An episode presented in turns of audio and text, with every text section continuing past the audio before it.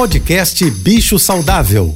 Fique agora com dicas e informações para melhorar a vida do seu pet com a veterinária Rita Erickson, mestre em comportamento animal. Olá, boa tarde a todos, espero que estejam bem.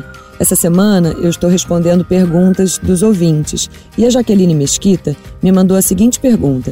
Eu tenho um cão vira-latas de 3 anos que apresenta um comportamento muito instável. Ao mesmo tempo que quer ficar perto o tempo todo, pede colo, carinho, me agride, do nada. Algumas vezes acorda e me ataca, sem nenhum motivo.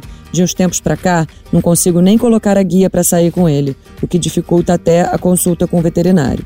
Então, Jaqueline, nesses casos é muito comum que o animal sinta alguma dor que a gente não identificou. Eles têm uma relação com a dor muito diferente da nossa. Eu já falei outras vezes sobre isso aqui.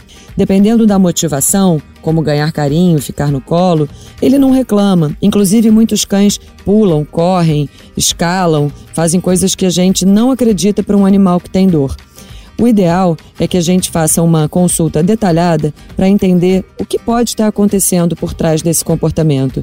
E, claro, aproveitando para fortalecer a campanha dessa semana, não brigue com ele, não dê bronca. Ele tem um motivo para estar tá reagindo dessa forma. O difícil e desafiador é a gente descobrir, mas não é dando bronca que ele vai melhorar. Pelo contrário, ele vai ficar com um problema a mais para lidar.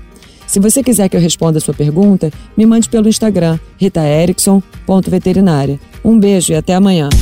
Você ouviu o podcast Bicho Saudável.